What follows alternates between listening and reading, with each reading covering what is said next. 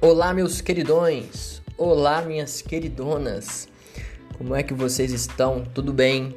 Tudo beleza, Isa? Espero que vocês estejam maravilhosos, como sempre. Espero que estejam tranquilos e na paz, beleza? Sejam bem-vindos a mais um episódio do nosso mini podcast Tem Dever de História. Uh, aqui quem fala é Ícaro Capanema, professor de vocês e apresentador aqui deste deste projeto, tá bom? Uh, e lembrando a vocês que esse podcast ele é um auxílio ao estudo. Ele vai ajudar vocês a entender o conteúdo, vai ajudar vocês a fazer os deveres de casa, a estudar para a prova, etc. Tá? E você pode ouvir em casa, pode ouvir no ônibus, pode ouvir na academia, lavando louça, onde você quiser. Tudo bem? De qualquer forma, sinta-se à vontade, Uh, hoje a gente fala sobre ainda sobre Segunda Guerra Mundial, mas hoje vamos falar sobre os avanços aliados, né, que é uma segunda fase dessa, desse conflito, ok? E é isso. Coloca o fone de ouvido, aumenta o volume e vamos nessa. Vejam bem, no último episódio falamos sobre os avanços do eixo, uh, correspondentes à primeira fase da Segunda Guerra Mundial Uh, primeira fase esta que vai do ano de 1939 ao ano de 1941. Ok? Uh, agora nós vamos falar sobre a segunda fase do conflito, que, na minha perspectiva, vai de 1941 até o fim do conflito, 1945. Tudo bem? Que é justamente onde o jogo vira. Essa segunda fase é onde os o, o eixo, na verdade, ele consegue ser freado, ele consegue ser impedido pelos aliados. É o momento que a Alemanha nazista já não consegue mais avançar, os italianos são derrotados e os japoneses entram em uma disputa maior do que eles poderiam suportar, tá? Uh, então aqui nós temos, uh, nós vamos frear o eixo e nós temos os aliados obtendo vitórias atrás de vitórias. Tudo bem? Isso acontece principalmente quando vamos ter a entrada dos Estados Unidos da América e da União Soviética no conflito em 1941. Ok? Então, os Estados Unidos e a União Soviética vão se aliar principalmente à Inglaterra, tendo em vista que a França já havia sido derrotada pelos alemães. E nós vamos ter, portanto, os aliados uh, freando o eixo, ok? Isso acontece a partir da entrada dos Estados Unidos e da União Soviética no conflito. Tudo bem? Nesse episódio em específico, a gente não vai direto, como foi no último.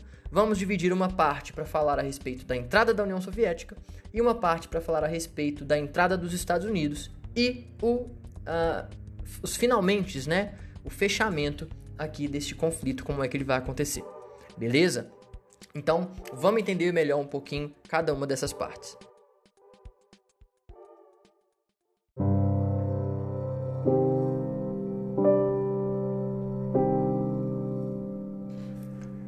Falando agora especificamente a respeito da União Soviética. Uh, naqueles momentos de movimentações pré-Segunda Guerra Mundial, a Alemanha nazista vai assinar um pacto de não agressão com os soviéticos.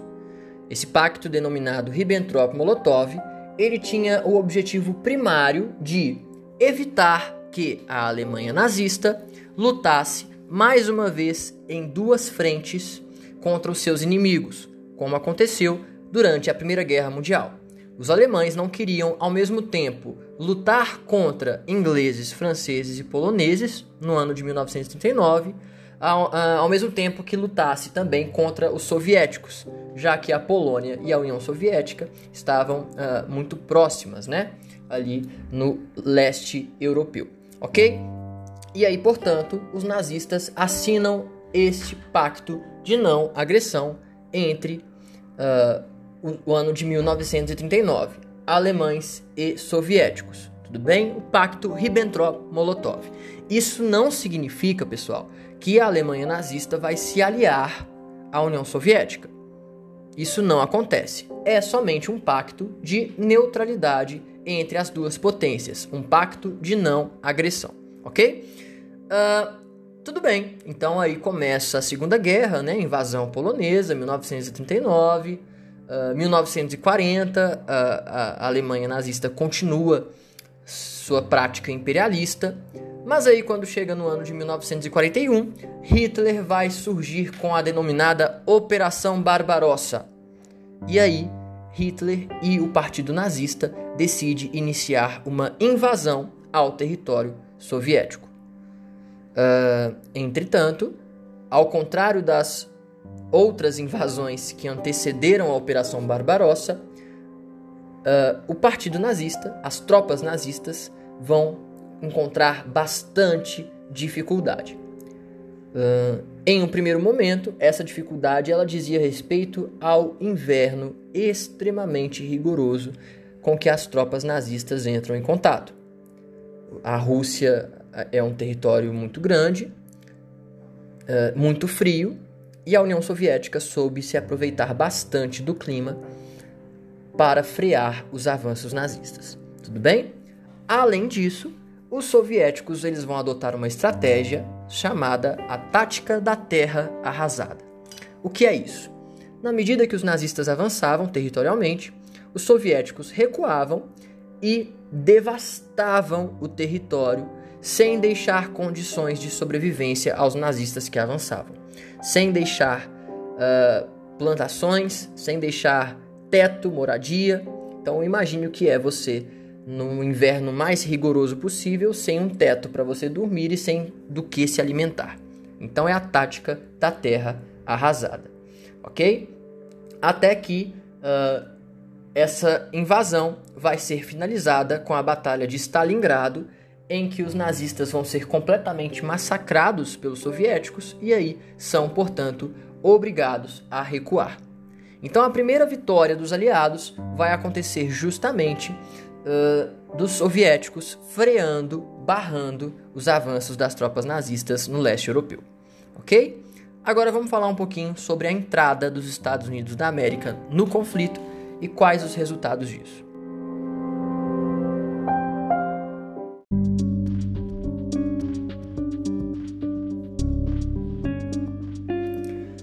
Os Estados Unidos da América, pessoal, que até o ano de 1941 se manteve neutro durante a Segunda Guerra, ele vai agora ter um motivo para entrar com tudo no conflito, que é o que? O bombardeio de Pearl Harbor pelos japoneses.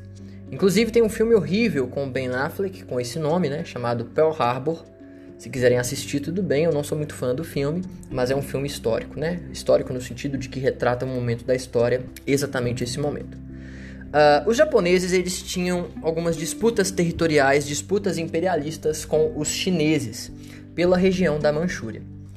Uh, e os chineses, nesse contexto, né, ainda sem se tornar uma república socialista, os chineses mantinham negócios com os Estados Unidos da América. E os Estados Unidos tenta interferir, tenta intermediar essas disputas entre chineses e japoneses.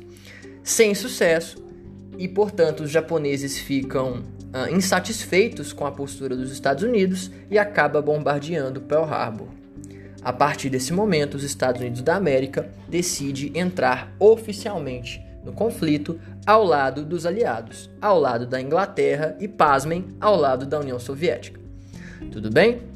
E aí nós temos aliados vencendo batalhas também no norte da África, né, muito com o apoio da Inglaterra, mas nós vamos ter a batalha, né, um conflito que dura talvez mais do que a Segunda Guerra, dependendo da perspectiva que a gente analisar, que é os Estados Unidos contra o Japão no Oceano Pacífico, tá? Então nós vamos ter conflitos entre nazistas e soviéticos no leste europeu, conflitos entre ingleses e italianos no norte da África e no Oceano Pacífico, o confronto entre estadunidenses e japoneses. OK? Em meio a isso, em 1943, Mussolini é derrotado uh, na Itália e a Itália acaba sendo invadida pelos aliados. E no dia 6 de junho de 1944, a gente vai ter o chamado Dia D, ok? O ataque na Normandia. São uh, centenas de milhares de soldados estadunidenses que vão desembarcar no interior da França, na Normandia, e esses estadunidenses, esses soldados bem armados, bem treinados e descansados, começam sua marcha para Berlim. Uh, no caminho, eles li libertam a França, né, desocupam a França uh, do domínio nazista e, a partir, portanto, da metade de 1944, já temos estadunidenses indo em direção a Berlim. E uh, pelo leste, né, pelo leste europeu, pelo oriente, nós temos também uma marcha para Berlim protagonizada pelos soviéticos. Então temos pelo ocidente estadunidenses em direção à capital alemã e pelo oriente soviéticos em direção à capital alemã. Isso já seria uh, um prelúdio, um início uh, do conflito da Guerra Fria, que a gente vai tratar daqui a alguns capítulos. Tudo bem? Uh, e aí, também em 1944, no final do ano, nós temos a rendição alemã. Nós temos uh, o suicídio de Hitler, né? O Hitler com Eva Braun se esconde em um bunker, acaba tirando a sua própria vida. A Alemanha sendo atacada em todas as fronteiras e aí a Alemanha se entrega, uh, desiste do conflito, assina um armistício e nós temos Itália derrotada e agora também a Alemanha derrotada, ok? Mas os japoneses, que mesmo sofrendo, mesmo sofrendo baixas pelos estadunidenses, eles se recusavam em se render. Eles recusavam desistir do conflito. Os japoneses, inclusive, utilizando a tática dos kamikazes, né? Eram, eram aviões, aeronaves carregadas com, com explosivos em que os japoneses se lançavam contra os aviões estadunidenses ou as embarcações estadunidenses. Este conflito que estava se arrastando, este conflito no Pacífico entre estadunidenses e japoneses, vai ser encerrado com o lançamento pela primeira vez na história e pela única vez na história de duas bombas nucleares nas cidades japonesas de Hiroshima e Nagasaki, matando centenas de milhares de pessoas. Ok? E aí, obviamente, o Japão é obrigado a se render e temos finalmente o desfecho da Segunda Guerra Mundial. A Segunda Guerra Mundial, ela muda o mundo em diversos aspectos, né? Por exemplo, nós vamos ter aqui por conta deste conflito o surgimento da Organização das Nações Unidas, da ONU. Diversos tratados serão assinados. Uh, falaremos sobre eles futuramente, quando formos entrar no capítulo sobre Guerra Fria.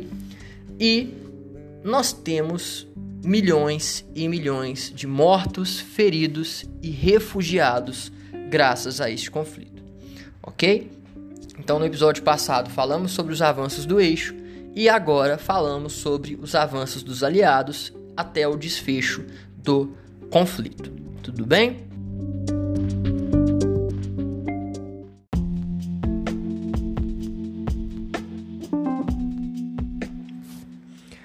Então é isso, meus queridões, minhas queridonas. Espero que vocês tenham gostado deste episódio um episódio um pouquinho mais longo, né? Mas fundamental para a gente compreender aí as fases da Segunda Guerra Mundial. Tudo bem? Muito obrigado pela audiência. Qualquer dúvida, vocês sabem onde me procurar. Até o próximo episódio. Valeu, falou!